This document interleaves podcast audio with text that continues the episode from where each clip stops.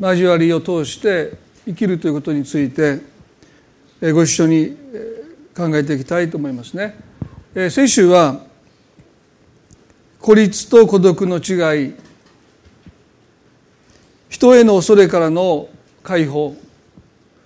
そして兄のエサウを恐れて逃亡するヤコブと神との出会い、まあ、そういったことを通してキリスト者が交わりに生きることの大切さについて少しお話をしました。今朝ももう一度あの創世記の一章の26節。人の創造に示された交わりに生きる存在としての私たち。そのことについてもう一度まず目を留めたいと思いますけれども神は仰せられた。さあ人を作ろう。我々の形として我々に似せて彼らが海の魚空の鳥家畜地のすべてのもの地を這うすべてのものを支配するように。先週も少し触れましたけども神に似るものとしての私たちの働きはこの支配するというですね。それは支配という言葉がネガティブな響きがありますけれどもそれは治めるということですよね。混沌とした状況に秩序をもたらしていくという働き。しかし罪が入ったことによって人は真逆のことをするようになりました。せっかく整っているのにそれを壊していく。ね。混乱をもたらしていく。せっかく良い関係が築かれてたのにそれを破壊していく、まあ、それが罪の結果もたらされた神に似るものとは正反対の姿です。ね、でもう一つここで神様が人を創造なさった時に我々に似せてというこの言葉ですよね。聖書の中で神様について複数形で語られている場所ですけども三位一体なる神に似るものとしての私たちの存在とは父御子精霊が交わりの中に愛の交わりの中に一致を保っておられるように私たちも交わりを交わりに生きる存在。ですから神に似るものに変えられていくためには個人的な信仰生活だけじゃない信仰の共同体としての教会の交わりに生きるということも私たちが神に似るものへと変えられていくことにおいて不可欠なんだということをお話をした。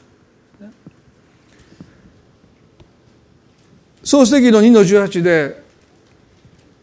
アダムの創造に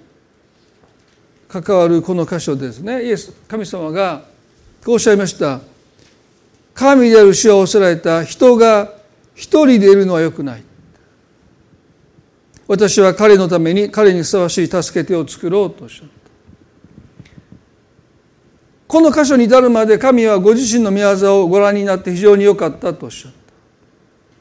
でもアダムをお作りになった後アダムを見て神様はこうおっしゃいましたね。人が一人でいるのはよくない。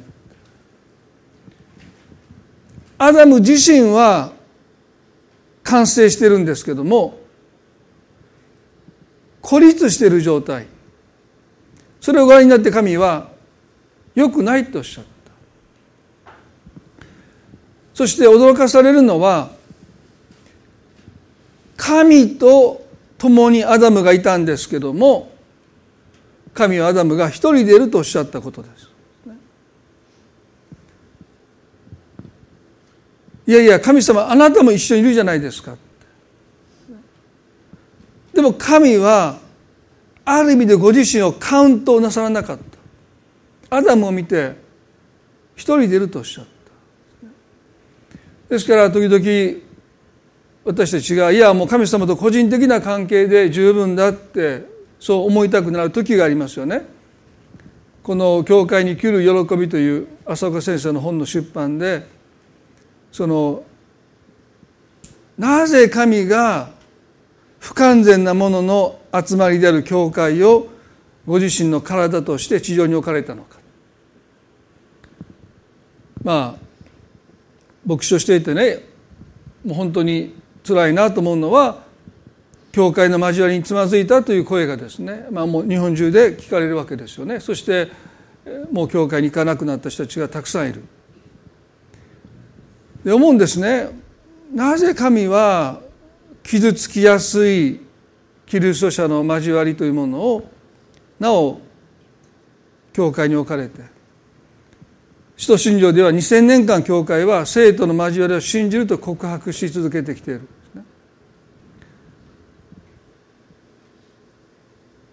それは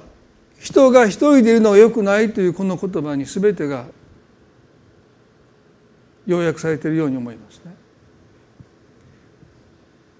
とりあえず一人でいるということ。神はそれがよくないんだって。おっしゃった。そして神様ご自身がアダムと共にいるんだけどもなおアダムは一人でいたんです。私この箇所を読むたびにですねまあ神様の謙遜さに驚かされると同時にですね私がいるじゃないかもう十分ではないかって神様おっしゃってもいいはずなのにアダムを見て人が一人でいるのはよくないとおっしゃった。そして彼のためにふさわしい助け手を作ろうとおっしゃったでこの助けてということについてまたあの詳しくお話をしていきたいと思いますけれども一つ言えることはですねこの妻であるエヴァを神がお作りになったんだけどもそれは夫であるアダムをサポートするという働きではなくてですね。この助けてというのは一人でいるのが良くないといったこの孤立したこの状況を解消するために助け手としてエヴァが作られたという意味ではですね。夫のしてることを妻はサポートしていくということではなくてまあそれもあのすることはいいと思いますけれどもアダムがどうしても自分では解消できない孤立という一人でいるということこの状態を解消するための助け手としてエヴァが作られたという意味ではまあ、何をするかよりもそこに存在するという存在に意義があるんだということをまず覚えたいですね。そしてこの助けてというのは必ずしも結婚関係における伴侶に限定されるんではなくて幅広く言えば全てのキリスト者が助けてとなるために召されているんだということ。誰かが一人でいることのその孤立を解消するために私たちも作られたんだということ。ですから助けてとはこの妻というその役割に限定されるんではなくて全てのキリスト者は助けてとなるために召されているんだということをね今朝覚えたいと思いますね。あの開かなくても結構ですけれどもマタイの22章にはですね立法学者が聖書の中で何が一番大切な戒めですかという質問をした時にイエスがおっしゃったのは神を愛することと隣人を愛することだとおっしゃった。ここにも神との交わり隣人との交わりというものをもってして立法を私たちは全うできるんだと教えられました。ですから神を愛することだけでは聖書の立法を私たちは全うできない。そこに隣人を愛するというですね交わりに生きるということも不可欠なんですね。そしてもう一つ言えば私たちが神を愛しているからもう十分だ。もうそれは隣人が含まれてるんだって私たちは思うかも分かりませんが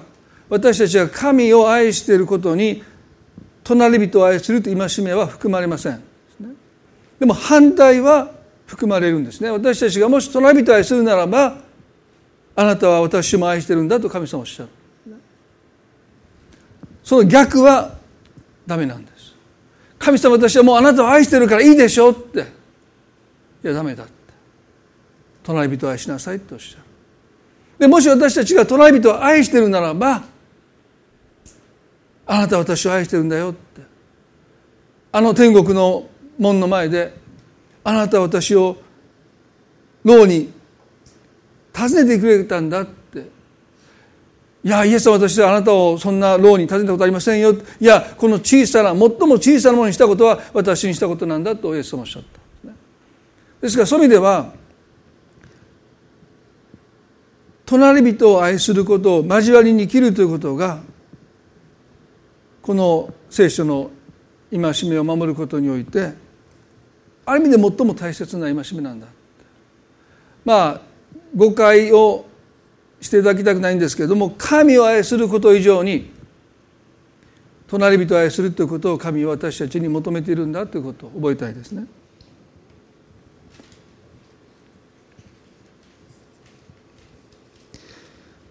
先ほども言いましたけれどもこの「助けてとなる」というこのことは結婚関係における伴侶に限定されるわけではありませんね。私たち全てのキリスト者が助けてとなるように召されてるんだということですね。でそのことはイエス・キリストが33年半の生涯を独身で過ごされたことからも明らかですよね。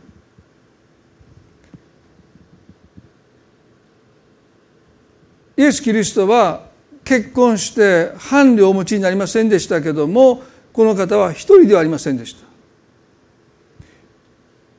一度だって一瞬だってこの方は孤立していませんでした。でなぜそのことが分かるかと言いますとあの十字架の上でイエス・キリストの心は交わりに開かれていたという事実が私たちに示されてるからですよね。皆さん十字架の上ほど人が孤立してしまう場所は他にないと思います。ましてや無実の罪で愛した人たちから背を向けられて弟子たちから見放されて十字架に釘付けされたその場所それはもう想像を絶する拒絶の中に身を置かれたわけですけどもあれだけ慕って自分についてきた人たちが手のひらを返して十字架につけろ十字架につけろと叫んだ。その中でこの方が捕らえられて十字架に釘付けされているその場所はですねまさに拒絶の場所。そしてその上にこの方が私たちの罪を背負ってくださった上に神の御子であるのにもかかわらず父なる神様から完全に見捨てられるというもう究極の拒絶をその身に負うておられる中で普通だったらね皆さん人の心はね閉ざされるんですよ。もう他の人のことがもうどうでもいいんですよ。もう自分のことしか考えれない。自分の身に起こったこの不幸を嘆き叫び人々を呪って多くの人は死んでいく。でしょ？イエスが十字架に釘付けされた時にこの方の両脇にも2人の死刑囚が同じように釘付けされていました。一人の死刑囚が言うんです。もしお前が救い主なら俺たちを救えって。この十字から俺たちを救えって。この処刑からこの死から俺たちを救えって言うんです。でももう片方の囚人が「お前は何を言ってるんだ?」俺たちはこの刑罰を受けるのにふさわしいことをしてしまったじゃないかって。報いを受けるのは当然だって諭します。そしてねこの囚人は死刑囚はイエスにこうお願いするんですね。ルカの23章の42ですね。イエス様あなたの御国の位にお付きになる時には私を思い出してくださいと言いました。十字架の上に無実の罪で全世界の人々の罪を償うために三一体なる神。その御子が父から拒絶されるというもう想像を絶する。ですね未だかつてそんな経験をした人は一人もいません。どんなに神に背を向けていても神はその人を見捨てませんので私は神を、ね、見捨てた拒絶したってその人がどれだけ言っても神はその人を見捨てないという意味において人は神から拒絶されたという経験をイエスのように味わった人は一人もいませんよね。その拒絶の中で頼み事されるんです皆さんね。もうそれどころじゃないでしょ。十字架の上に釘付けされた上に横にいたそれもね、まあ、もちろん神様だからその人のことを知ってたといえばそれまでなんですけどもでもその日初めてお会いした、ね、隣人でしょ。まさかこんなところで釘付けされたこの隣人がお願いしてきたお願いをですね自らも十字架に釘付けされてイエス様が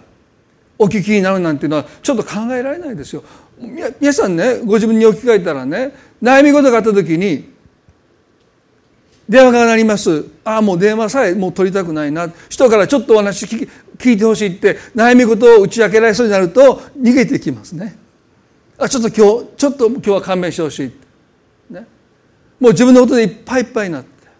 もう人の悩みなんてもう聞けないって。まあ牧師でもそういう気持ちになる時ありますよ皆さんね。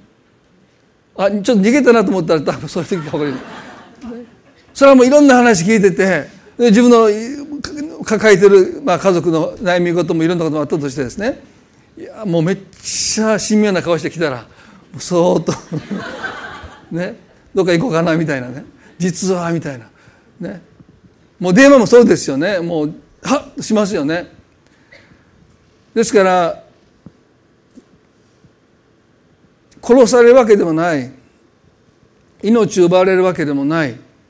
無実の罪で人々の前に断罪されて恥ずかしめられてるわけでもない。でも後で思えばほんの些細なことで私たちの心はもういっぱいいっぱいになって。もう人のお願いなんてもう聞けたもんじゃない。よくもあなたねこんな私が悩んでる時に自分の悩みを私に聞かせようとするねって言って心の中でさばいてしまったんですね。だって両手両足を十字架に釘付けされて無実の罪でイエス様ご自身も苦しんでられるのに横にいた囚人は「片や俺を救え」って言うがもう一人の囚人は「どうか私を思い出してください」って。でイエスはこうおっしゃったんですね。誠にあなたに告げます。あなたは今日私と共にパラダイスにいますとおっしゃった。この箇所を読む時ねもちろんこの永遠の救いの約束にも私たちは感動しますけれどもこの、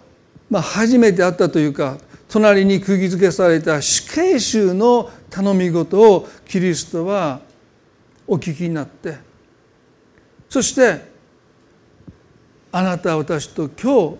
パラダイスに共にいますよっておっしゃった。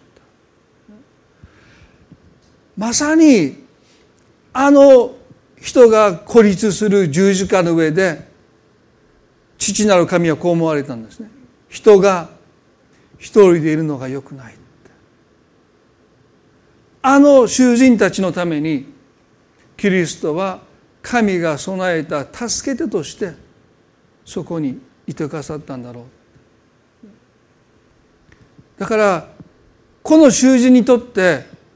死の恐怖とは何でしょうか？それはその肉体が朽ちていく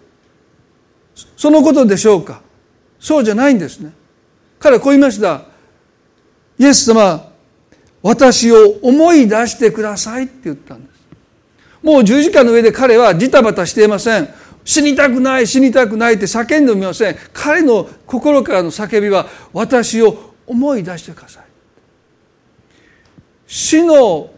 勝利とは死の棘とは私たちを完全に神と人から孤立させ私たちを忘却の彼方私たちがそこにいたことさえもはや誰も思い出さないという完全に忘れ去られるということが死の勝利であり死の棘なんです。だからこの人はね死にたくないです。イエス様どうかこの十字架から私を救ってください。ここから私を下ろしてくださいと言わないで私を忘れないでください。私を思い出してください。死の恐怖とは肉体が機能を終えること以上に私たちという存在が神様から孤立し愛する人たちから孤立し取り残され置き去りにされ忘れ去られていくことへの恐れです。だから彼はね思い出してください。イエスは言いました。あなたは今日私と共にパラダイスにいます。これが彼にとっての救いです。第一コリントの15の55でパウロはこう言いました「主よお前の勝利はどこにあるのか？主よお前の棘はどこにあるのか」イエス・キリストの死と復活は死から勝利をもぎ取り死から棘を抜き去ったんです。私たちはいずれ死にます。でも私たちは神と孤立するどころか神と共に永遠にいることができるそして愛する人たちと永遠の時を共にもはやもう二度と離れ離れになることもなく過ごすことができるんだというこれが死が私たちにもたらしてくれる復活の希望ですよね。ですから全てのキリスト者にとって死はもはや勝利をもぎ取られ死は棘を抜かれてるんだということ。すなわち私たちはもはや死の恐れに足らない。私たちは忘れ去られるどころかあの囚人におっしゃった私は今日あなたと共にパラダイスにいるとおっしゃった。この約束がこの希望が私たちの交わりの土台ですこの復活とイエスの死と復活によるこの希望をいいている私たちにとって死はももはや勝利をもぎ取られ棘が抜き去られているというこの私たちにとって孤立に進むことは全くもって矛盾してますね。この土台をいただいて私たちはますます交わりに生きる存在としてもちろんあの十字架の上でのキリストを真似ることはできません。あの十字架の上でもイエス様の心は今日あった初めて会ったこの死刑囚に対しても大きく開かれていた。彼の頼み事なんか聞いてられないそんな状況の中にあってイエスはその頼み事を聞きなれて今日はあなたは私と共にパラダイスにいるとおっしゃったんですね。まさに彼にとってイエスは助けてとなってそこに存在されたんだって。あなたを一人にしないというこれが神の願いです。前の皆さんに何度かお話をしたと思いますけれども、まあ、私の前の牧師がケニー・カルトンという宣教師の先生ですよね。で彼が前立腺のがんで余命宣告を受けた時に淀川キリスト教病院のホスピスに入院された時のお話を皆さんに何度もしたと思いますよね。初めて私ホスピスにケニーさんを訪ねた時に看護師の方が私を脇に寄せてあることを尋ねられたんですね。あのお方ってどんな人ですか、まあ、はっきりと覚えてますけどそういう方でした。多分そんなふうに聞かれたと思いますね。でどうしてですか？っていうとですね。まあ今のホスピスはどうか知りませんがその当時淀切のホスピス多分6人目だったと思いますけどもカーテンが全部閉ざされていて挨拶程度しか交わさないって。でそれは大体余命1か月2か月の人がそこに入院されますので、まあ、退院する人はいない。いなくなったと思えばそれは亡くなったことですから。ですからもうホスピスに入院している人たちは仲良くなれば辛い。あの人もいなくなって次の日カーテン開けたらもうその人がいないわけですからね。ですから、まあ、基本的にはカーテンをみんな閉じ閉じてそのカーテンの中にこもっておられるんだでそれが普通の光景なんです。であの方が来られてからあの部屋だけカーテンみんな開けてこう喋っているでそれはもう私にとってはもう初めての光景でした、ね、で私がケニーさんの病室を訪ねた時に彼はカーテンもちろん開けてますよね。でこのベッドを起こしてそして台あのご飯を食べる台にコンピューターノートパソコンを置いてパソコンを売ってるんですね。ホスピスですよ。で私初めての時にその一瞬ここはホスピスなのか一般病棟なのかあれどっちやったかなってケニーさんまだまだあのなな盲腸が何かやったのかなみたいなね。一瞬そのパチパチパチパチってやってるんですからね。で私に来る時にチーズバーガー持ってきてって言われたのでチーズバーガー2つ持っていったらもう喜んでチーズバーガー開けて食べ食べ始めるでしょ。匂いがチーズバーガーすごいんですよ。もうみんなも変わってシャーシャーシャーシャー開いてきて誰何してはんねやろって。もうチーズバーガー食べながらパチパチパチパチやってはるんですね。でも本当一瞬ねここがホスピスなのか一般病棟なのかあれどっちやったかなケニーさんほんまに死ぬんかなって一瞬思いましたよ。ね、で彼がそういうふうに毎日毎日過ごすのでその病室の人たちはねみんなカーテン開けてそして互いのことを話したり楽しそうにしてられるわけですよね。で私その光景見た時にねあこの余命宣告を受けて社会から孤立してそして暗い夜を一人でそのベッドで死の恐怖に怯えながら過ごしておられるその人たちを神がご覧になってあなたを一人にしたくないという神の願い。人が一人でのよくない裏返せば一人にしたくないという神の心がケニーさんをそのホスピスに助けてとして置かれたんじゃないかな。そして彼がそこに自らも余命宣告を受けていながらカーテンを閉めることなく彼は周りの人たちにね仲良くなったってその関係は1か月ぐらいで終わるんでしょ？でも彼は心を開いて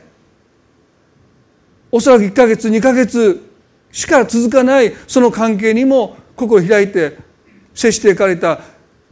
そのことがどんな意味を持っているか私たちは分からないでもそこで孤立した人たちにとってはね人生の最後の最後にこんな日が来ると思わなかったでしょう。ね、一人で死に向かっていく彼らが一人じゃないんだって。ね、人が一人でいるのが良くないっておっしゃる父なる神様の願いが同じように余命宣告を受けたケニーさんをその病院に私は置かれたんだろうと思うんです。そしてケニーさんもそこにおられた方ももう皆さんいませんけども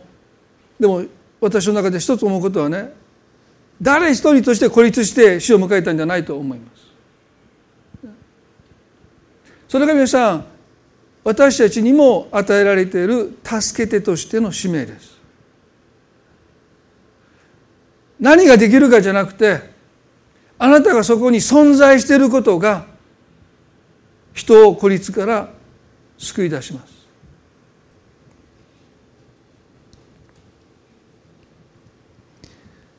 イエス様がこのように約束されました。私はあなた方を捨てて孤児にはしないとおっしゃった。その約束の成就として聖霊なる神様を使わせてくださったんですね。でこの聖霊なる神様の助け主というこの言語はパラクレイトスそれは隣に来て寄り添うという意味です。で私たちはね多くの場合それしかできないんですよね。でも助けてというのはそういう存在なんです。慰めっていうのは語る言葉じゃなくて隣に来てそこにいてくれることによって私たちを孤立から救ってくれる。ガラテアの6の2にこのように書いてます。互いの重荷を追い合い、そのようにしてキリストの立法を全うしなさい。互いの重荷を追い合い、そのようにしてキリストの立法を全うしなさい。聖書の教えをもし私たちが全うしようと思うならば、一つの実践をしないといけない。それは互いの重荷を追い合うということで。で、私たちはね、教会性を学んでますから、人の重荷を肩代わりはできないことを知ってます。一時的にはできますよ。その人が病気になって家族の食事子供の世話というものをある人が一時的に肩代わりはできますけども、まあ、基本的には私たち一人一人自らの重荷を自らが負うべきですよね。だからここに互いの重荷を追い合うっていうのはそれぞれが人の重荷を負うという意味ではなくて相手の重荷に対して少なくても心を開くという意味なんです。私は関係ないと心を閉ざすんじゃなくて何もできないかもしれないけども何の助けも与えることができないかもわからないけれども少なくてもその人の思いに対して私たちが心を開いているということ。それが私たちに求められているんだって。パラクレイトス助け主隣に来て寄り添う。時々思いますよね。病で苦しんでる人を見て本当にこの人の苦しみ痛みを少しでも取り去ってあげたいって。母親が腕の中で苦しんでいる子供を見ながらですね。もう変わってあげたいって。でも私たちにはできないことです。その無力さに時々私たちは打ちのめされそうになりますがでも聖書は私たちに互いのもに終えと教える時にそれはその思いに対して心を開くということ。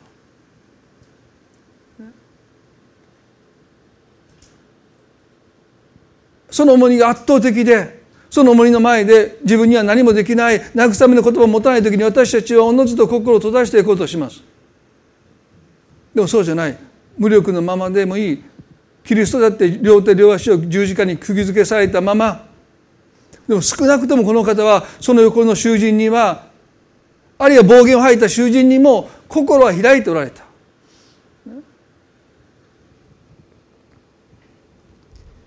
互いの重荷を言い合いそのようにしてキリストの立法を全うしなさい。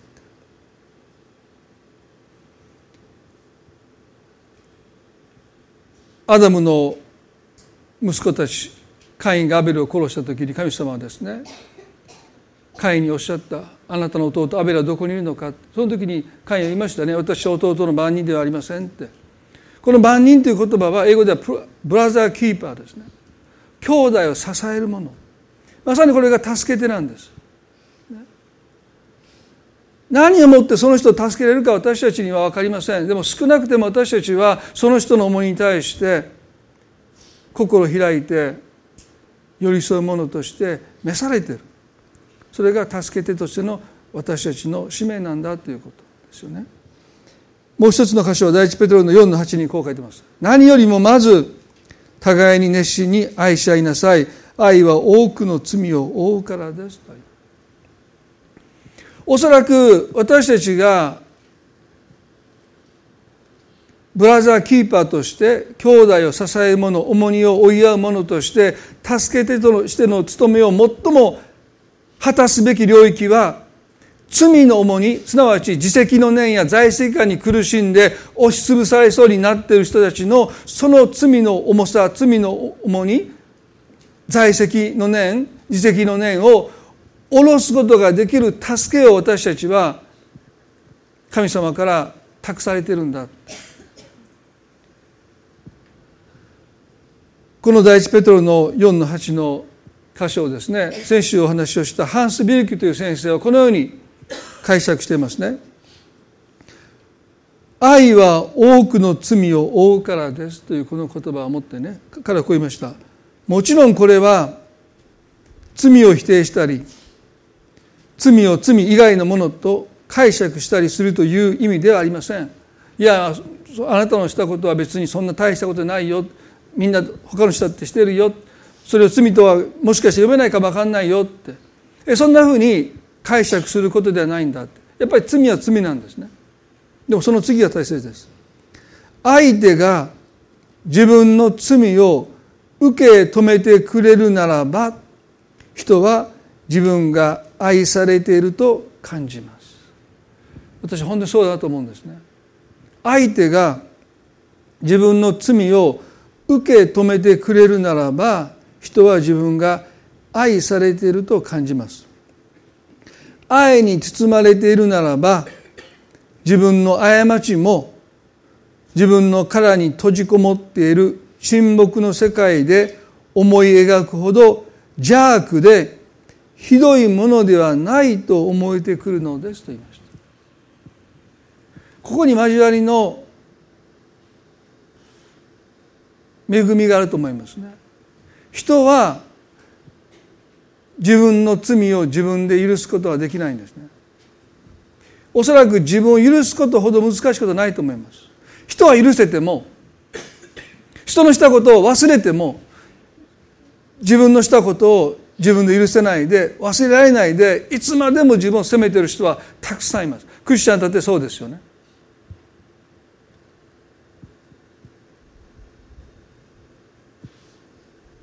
でもこの自責の念在籍の念自分は許されるべきでないって自分は幸せになるべきでないって自分はもっと苦しむべきだってそんなふうに自分を鞭打ち続けていくその鞭を打つ手を止めてくれるのはあなた自身ではなくてあなたの周りに神が置かれた助け手としてのクリスチャンです。その人は別にあなたにとって、ものすごい何か益をもたらしてくれるかどうかわからないでも少なくても自分で自分を鞭打つその手を止めるために神はある人をあなたの横に助け手として置いてくださることを私は忘れてはならないそしてあなた自身も自分で自分に鞭打つ人の手を止めるために神がその人の横に置かれた助け手であるということを忘れないでいてほしいと思うんですね。なぜ神はこんな不完全なキリスト者の交わりというものをなおこの地に置かれるのかそれは不完全であればあるほど私たちは罪を許されていくからです。こんな経験皆さんはあるかもしれませんね。思い切って自分のした失敗を過ちをある人に話した時にその人の香りが変わっていってしまう。あなたのしたことにその人がショックを受けてえそんなことをする人だったんだ何かその時以降も関係がぎくしゃくしていくということをもしかしたら経験なさった方がいるかも分かります。まあ、牧師としてねよく注意されたのは自分の失敗談あんまり言わない方がいいって。ね。あのちょっと余談ですけれどもアメリカに行った時にいいか35年ぶりに高校の友達から連絡が来ましてね。そのフェイスブックで彼がフェイスブックとして僕を探してくれたみたいですね。で高校時代の友達の中ではトヨタアメリカ行ってから行方不明だっていうですね。あいつどこにいるんだっていうふうになっててやっと見つけたって連絡してくれたんですね。で会おうって言って先先週ぐらいにあの高槻でもう一人の友達と3人で会ったんですね。で牧師を知るって言ったらもうびっくりしてましたね。牧師って優しい人がするに違うのかってねまあまあまあまあ言いながらですで僕結構忘れいろんなこと忘れてたんですけど彼はすっごいんですよ。もうもう友達の同級生の名前も覚えててもうサッカー部でしたけどサッカー部の友達の名前も半分ぐらい忘れてたんですね。で存在すら忘れてるんですよ。そんなやつおったかなって。おったんやおったん。やお前よう言っていろんなこと言ってないいや思い出せへんって。でも本当僕あの卒業アルバムとかも見直すこともないしもう過去を切り捨てて前に向かって進んでますから。もう思い出せないんですよ。そんなやつおったいやよう遊んでたや。いやもう忘れた。だからこう言ったんですよ「お前などんなことしたかあの懺悔すること言おうか」って言うからね「何したん?」って言ったら「お前勝手にその友達の弁当食べてで紙にコメント書いてもっとお母さんにおいしい弁当作ってもらいなさい」って書いてで財布から500円取ってそこに置いて食堂でいいもの食べなさいって言ってお金入れとってんぞって「いやもう覚えてないそんな」でその結構やってで俺の弁当食べへんかったってそれも一人言うんですね俺なんでやろななんでトイレ俺の弁当食べになると思ったらお前の作った弁当あまりにもまずそうやからって言って 食べてくれへんかったって言ってもいや俺僕さん全然覚えてないですよ。でまあそういうことあんまり教会で言わない方がいいと思いますよね。あの ええみたいなんですね。だから牧師になる時によく言われたのはあんまり正直にならない方がいいですよって。やっぱり中にはねまあこれこれは笑い話で済みますけどまあ済まないか分かりませんけど 多分そいつはそいつらはお前と会いたくないと思ってるって今まで言われましたけどね。まあそれはそれであのいいんですけど。まあでももっと別なね意味で過ちを犯してそういったことを赤裸々に話した結果としてですねある人は非常に傷ついてもう過去のことだしもうそのようなその人じゃないもうその人は悔い改めて救われて牧師にもなってるんだけどもやっぱりその人の過去の過ちっていうものを通してしかその人が見れなくなってああもう説教も聞けないもうその教会に行けないって言って教会から離れていった人がいます。で正直に告白した人は傷つくわけですよねもうそのそんなことした自分はもう20年30年前の自分であってもう自分は変えられて救われて許されているのになお自分が犯した過去の罪によって裁かれてしまう、ね、ああやっぱり言わなきゃよかったって、ね、後悔する人は少なくないかもしれない。でもねなぜ私たちがこんな不完全な関係をキリスト者の交わりとして神が私たちに置かれたかというとでもある人あなたの絶対こんな罪は許されないと思って恐る恐る話したその告白を聞いて何とも思わない人がいるんです。私も同じことしたって。いやあなたにももっとひどいこと私してきたって。私たちが本当の意味で罪許されるという経験はね神様ごめんなさいって言って神様いいよって言ってくださって許されるということもあるでしょう。でもね多くの場合こんな私の罪が受け止められた受け止めてもらえてるって。裁かないで、ね、受け止めてもらえたということが本当の意味で私たちは罪の許しというものを実感できるんだろう、ね、ですからもちろん神は直接的に私たちの罪を許してくださることもあるでしょう。でも多くの場合不完全な私たちいや罪許された私たちを通して人は罪の許しを受け取り実感し在籍の念自責の念自分に鞭打つ手をようやく止めることができるんだ。だから不完全な人がいればいるほど、ね、いいんですよ皆さん。あんまり立派な人ばっかり。そんなこと私したこともありませんなんて言われたら皆さんもう私たち黙っちゃいますよ。でも二来大丈夫ですよ。皆何大体言っても大体皆さん驚かないからね。だから傷つきもしますよ。でも同時に癒されもするんだ傷つかない関係は逆に私たちをもっと傷つけるんです。不完全だから余計なこと言うから。時には傷つきますよ。でもそういう人を介して私たち癒されていくんだということも打たれた傷によってあなた方の癒されたんですというとそういうことも含まれてるんじゃないかなと思う。皆さん今日ねもう少しお話したいことあるんですけども時間があれなのでどうかあなた一人一人も助けてとなるために召されているんだということ、ね、そしてあなたの使命は何の助けも与えることができなくても心を開いてそこにいるということです。何もできないからといって心を閉ざすんじゃなくてできなくてもいいんです。ただ心を開いて隣にいるということ。神が置かれた場所にとどまるということ。そのことによって人は担いきれない重荷を下ろすことできます。あの池井っていう水泳選手がねこんなふうに彼女がクリスチャンかどうか私知りませんけども第一コリントの10章の13節のこの御言葉こんなふうに書いてますね。あなた方のあった試練は皆人の知らないようなものでありません。神は真実な方ですからあなた方を耐えることのできないような試練に合わせるようなことはなさいません。むしろ耐えることのできるように試練とともに脱出の道も備えてくださいます。神は真実な方ですから、あなた方を耐えることのできないような試練に合わせるようなことはなさいませんと言いました。神の真実さは何にかかっているのか、それはあなたに耐えることのできない試練に合わせないということです。でもなぜ時々私たちは重荷に押しつぶされそうになるのか、それは重荷の多さじゃなくてあなたが孤立してるからです一人で背負おうとしてるからです殻に閉じこもってしまうからですだから苦しみは煮詰まります。苦しみは深まっていくんです。神の約束はその重さにおいて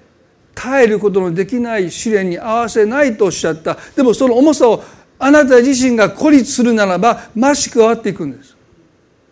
煮詰まっていっちゃうんです。あなたのしたことが本当にひどいことのように思えてくるんです。でももしあなたが心を開いて正直に自分の過ちをもし話すならば人は別に顔色も変わらずに私だって同じことを何度もしてきたよって。でもそのために神様は私を許してくださったんだというその言葉を聞くときに少なくてもあなたは自分に鞭打つ手をやめることができるでしょう。皆さん人が一人でいるのはよくないって。神様はそうおっしゃった。そしてあなたを一人にしないために救い主イエスキリストをあなたに使わせてくださった。でもそれだけじゃ不十分だって。そのためにあなたを愛する人をあなたの人生に置いてくださったのは神様の恵みです。どうか心を閉ざさないであなたが心を開くときに今あなたを押しつぶそうになってるその試練が苦しみが軽くなることを経験します。それはあなたが直面している問題が軽減したんじゃなくてあなた一人で背負おうとしてきたその重荷を実に多くの人が実はあなたと一緒に背負っていてくださる事実にあなた自身が気が付くからです。あなたはご自分で思っている以上に愛されていて受け入れられていてその事実に私たちの目が開かれる時いかなる試練も耐えることのできない試練ではなくなってくる。あの池江選手がねツイッターでこう最近書いて書いておられましたね。予想していたよりも何十倍何百倍何千倍苦しい。こういうことを書くということがとっても大切だと思います。心を開くこと。私は苦しんでるんだ。辛いんだ。悲しいんだ、ね、そんなこと書くべきじゃないという人もいるでしょう。でも聖書は私たち一人一人に心を開くことを教えます。あのイエス様だって悲しみなまり死ぬほどだとおっしゃった。一言お祈りしたいと思います。どうぞ目を閉じたまま。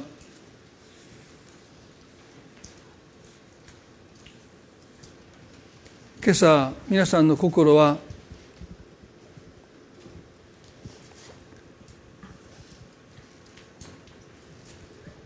閉じているでしょうか。私の苦しみなど誰にもわからないって心を閉ざしているでしょうか。もちろんあなたの苦しみを分かることは不可能です。あなたが経験してる痛みもあなたしかわからない。人の痛みというものを私たちは理解できません。どれぐらい痛いのかっていうことは聞けてもその痛みがその人にとってどれほどの苦しみになっているのか私たちは分からない。でも大切なことはその苦しみをどれだけ分かってあげるということよりも分からなくても分からなくてもいいから心開いてそこにとどまっていくということです。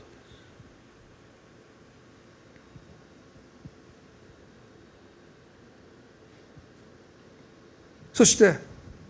あなた自身が今苦しんでおられるならば心開いてあなたに寄り添おうとする人を受け入れることです。あなたから遠ざけないことです。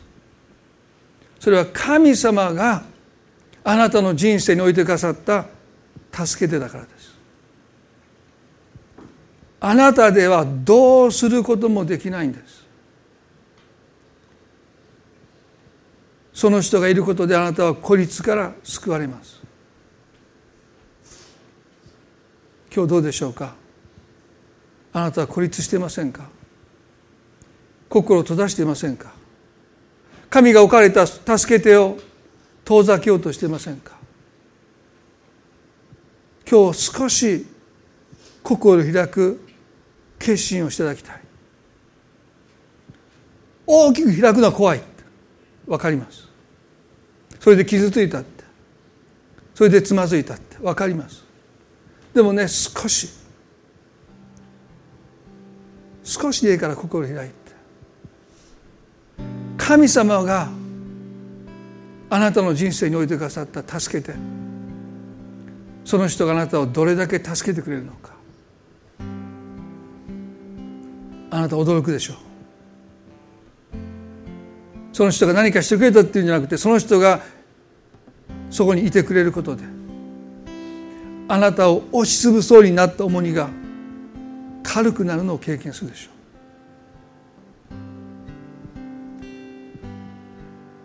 短く祈ります。神様あなたはおっしゃいました人が一人でいるのはよくない。あなたはアダムのためにエヴァをお作りになった。そして全ての人のために救い主イエス・キリストを使わせてくださった。でもそれだけじゃない。私たちの周りに人々を助けてをあなたは置いてくださってる。あのホスピスの病室の中にいた人たち私はその中の人々の名前を知りません。たった1ヶ月2ヶ月の関係ですけども孤独の中で主の恐怖に怯えてカーテンを閉めた人たちを見て神はこう思った人が一人でいるのはよくないって私はあなたを捨てて孤児にはしないって神様あなたはケニーさんをその病室に置いてくださったと思います。一つ一つのベッドのカーテンが開かれて仲良くなったところでもうすぐに終わってしまう関係でしたけども彼らは交流を始めました。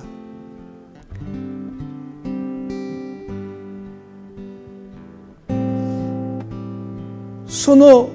交わりがもたらしたものを彼らはもしかしたら理解してなかったかもしれない。でも少なくても死に一人で向かっていかなかった。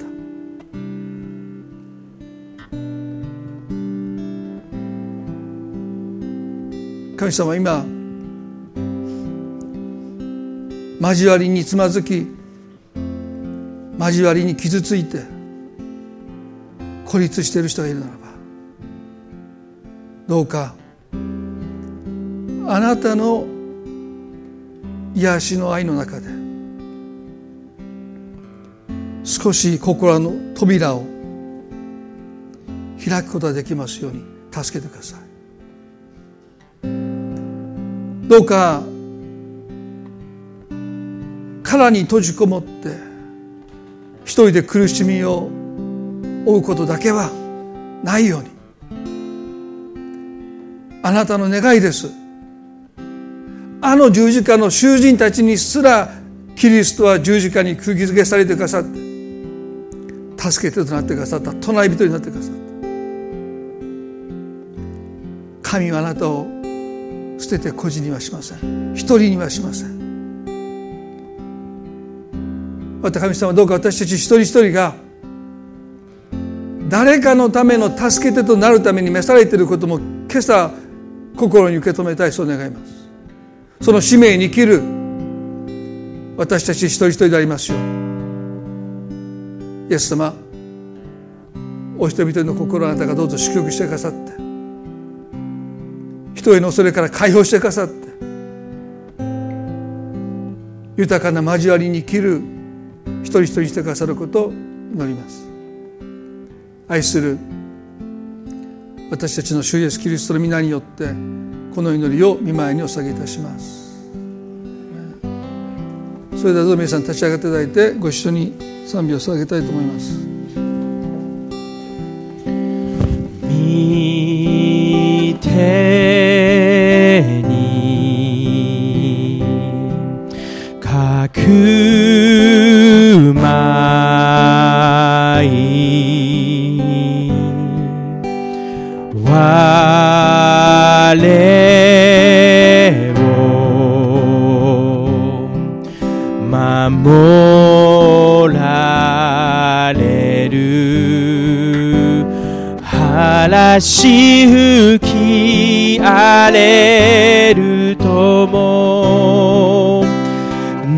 波たけに来るとも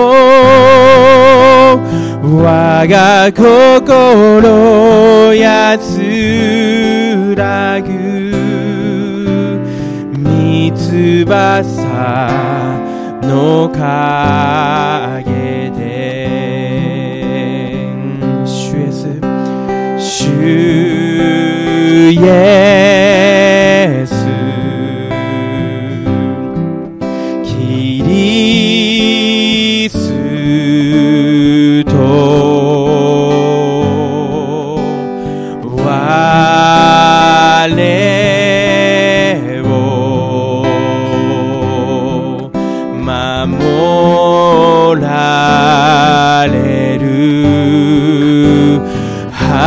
嵐吹き荒れるとも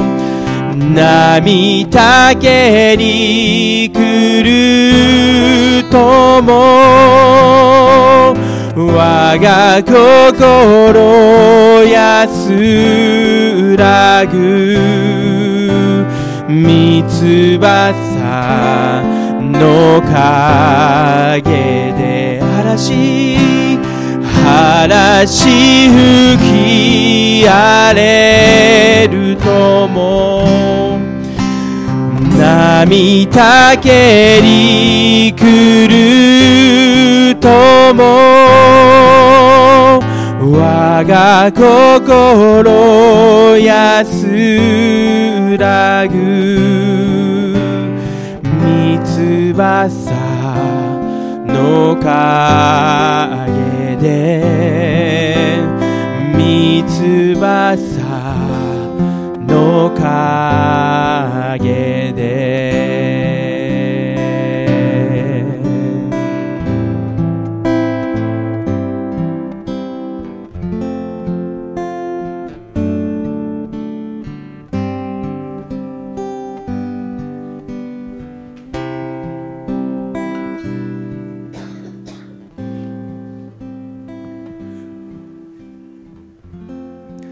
どうかこの1週間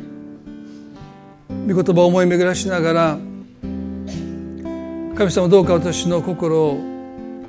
開いてください。あなたからの十字架の上で心大きく開かれたように少しでも心開くものに私を変えてください。その祈りを持って過ごしていきたいなそう願います。それでは今朝礼拝これで終わっていきたいと思いますね。この後洗礼式を執り行いたいと思います。